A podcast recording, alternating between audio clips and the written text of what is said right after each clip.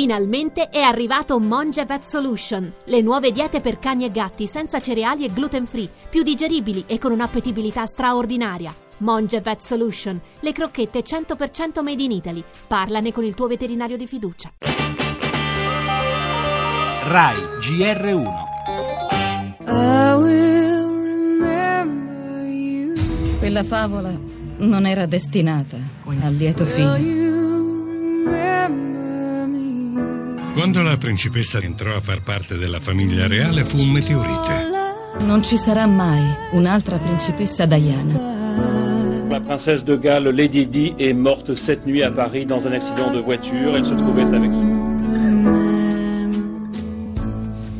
When I started Quando ho iniziato la mia vita a corte ho capito che i media si sarebbero interessati a ciò che facevo e che si sarebbero concentrati inevitabilmente sulla mia vita pubblica e privata.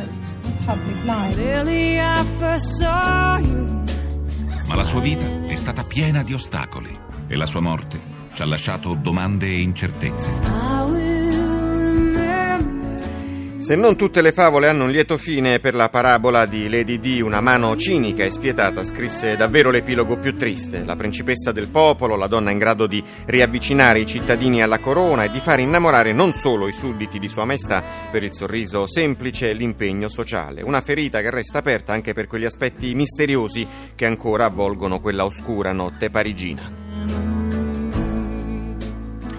Le altre notizie, obbligo dei vaccini a scuola in prossimità della riapertura, prevale l'incertezza incognita per 2 milioni di famiglie. Pensioni, il governo pensa ad un piano per i giovani, avanza l'ipotesi di un assegno minimo per chi si ritira prima dei 70 anni. Migranti, alta tensione a Roma, una lite tra un eritreo e dei bambini provoca una rissa con dei residenti, accoltellato l'extracomunitario.